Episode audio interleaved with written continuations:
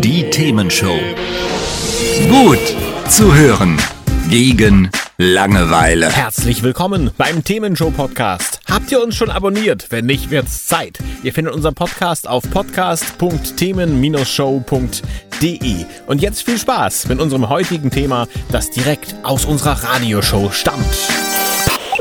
Hier ist die Themenshow heute mit der Ausgabe 1 2022. Wir gucken also mal, was im neuen Jahr auf uns zukommt. Und das haben wir letztes Jahr zur gleichen Zeit quasi auch schon gemacht. Und auch nicht nur alleine, sondern mit Carsten Breschki von der ING. Guten Tag. Ja, hallo Herr Rote. Herr Breschki, letztes Jahr haben Sie gesagt, erst Regen, dann Sonnenschein, so als Wirtschaftswetterbericht. Ging das aus Ihrer Sicht auf? Ja, es war erst Regen, dann Sonnenschein und dann kam leider Gottes wieder Regen. Ähm, also ich, ich, denke, es ging, ging ganz gut auf bis zu November.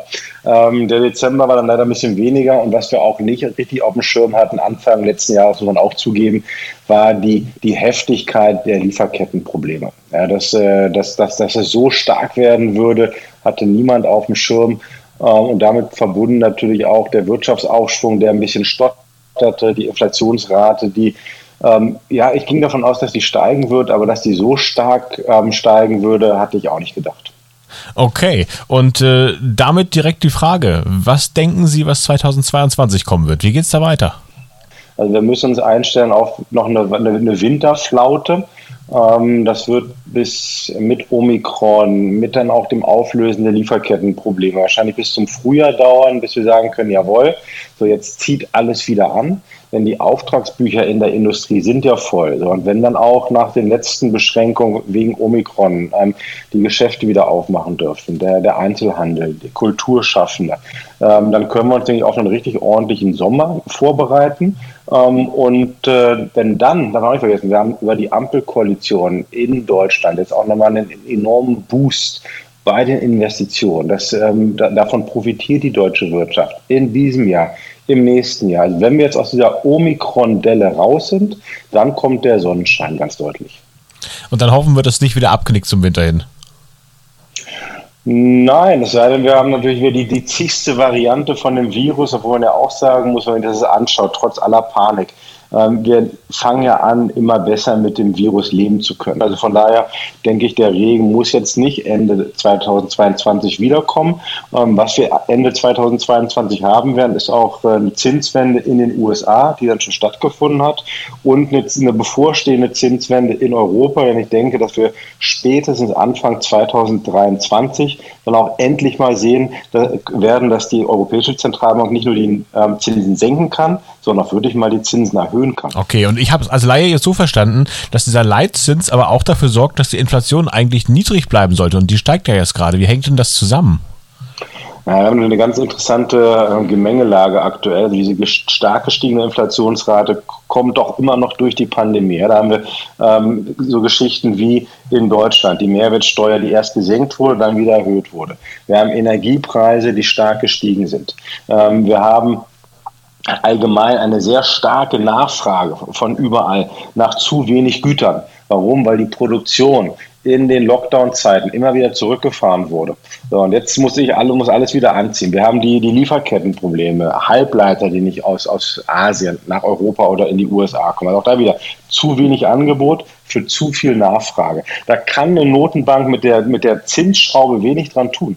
Denn auch wenn jetzt die Zinsen steigen würden, kommt ja der Container aus Asien nicht schneller nach Europa oder werden nicht mehr Mikrochips in Asien produziert.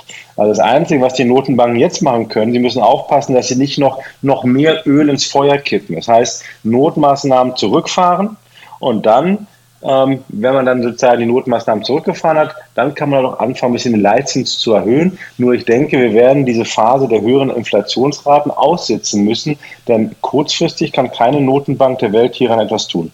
Und wie ist Ihre Prognose? Bleibt das dann auf einem hohen Niveau oder, oder relativ hohen Niveau oder geht das Ganze runter mit der Inflation wieder?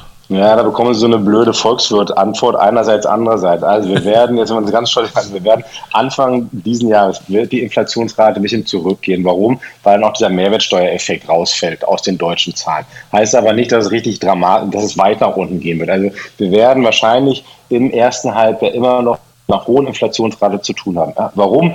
Die Unternehmen werden versuchen, die gestiegenen Erzeugerpreise ähm, weiterzugeben an den Endverbraucher. Wir werden auch immer noch die Folgen von Corona merken. Also das sind äh, Leute im Gastgewerbe, das sind auch Leute, die dann überhaupt mal wieder ihrem Beruf nachgehen können, die versuchen werden, ähm, den Verlust von Einkommen oder auch die gestiegenen Kosten an den Endverbraucher weiterzugeben. Also wir sollen uns darauf einstellen, dass äh, Sommerurlaub in diesem Jahr nochmal teurer werden wird. Und dann erst in der zweiten Jahreshälfte von diesem Jahr, dann wird sie dann alles wieder ein bisschen eingeruckelt haben. Dann kommt die Inflationsrate wieder runter.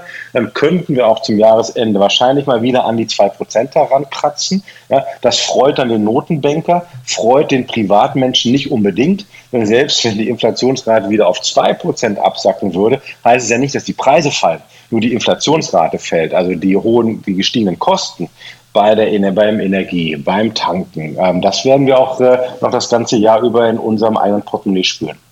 Okay. Und mal angenommen, ich habe ein bisschen was Erspartes noch. Was mache ich damit? Einfach auf dem Konto liegen lassen oder in was äh, irgendwie festen Wert investieren? Was würden Sie sagen? Wenn ich mir die Inflationsrate anschaue, ähm, dann verliert mein Geld auf dem Sparkonto oder aber auch unter der Matratze aktuell Wert. So, das heißt, ich muss, müsste damit etwas tun. Aktien sind natürlich äh, teilweise auch schon enorm angespannt, die Lage. Ähm, langfristig hat sich äh, eine Investition in Aktien immer wieder rentiert, aber auch da ist die Frage, ja, wie lange kann ich mein Geld eigentlich in, investieren und wann brauche ich es wieder? Ähm, aktuell, wie gesagt, wenn man so einen Zeitraum nimmt von wir, ein bis fünf Jahren, ähm, könnte man sicherlich versuchen, ähm, auch in Aktien zu investieren und dann auch immer wieder nicht nur alles auf eine Aktie setzen, nicht nur auf einen Sektor, sondern wirklich ähm, diversifizieren. Das ist, das ist, ist abgedroschen, ist aber wirklich ähm, die einzige Art und Weise, um sein Geld sicher zu halten. Alles andere ist Zockerei. Alles klar, schon mal ein allgemeiner, aber guter Hinweis dann. Und letzte Frage noch. Ähm, Sie sagten, es geht ein bisschen runter, wahrscheinlich noch am, jetzt am Anfang äh, des Jahres mit der Wirtschaft. Das heißt, müssen wir mit einer Rezession rechnen tatsächlich? Wir werden an der Rezession entlang schlittern.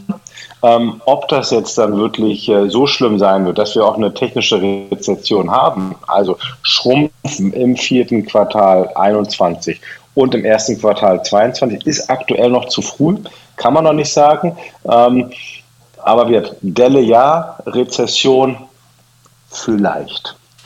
Okay, dann hoffen wir das Beste. Ich sage vielen Dank, wie jedes Jahr muss ich schon fast sagen, für den Ausblick in das neue Jahr. Und äh, ich habe gesehen, Sie haben mittlerweile auch einen Podcast. Wollen Sie darauf noch einmal hinweisen vielleicht? Ja, wir haben einen, tollen Podcast einmal in der Woche, Carstens Corner. Vielen Dank, Herr Rode, dass Sie mir die Werbefläche hier geben.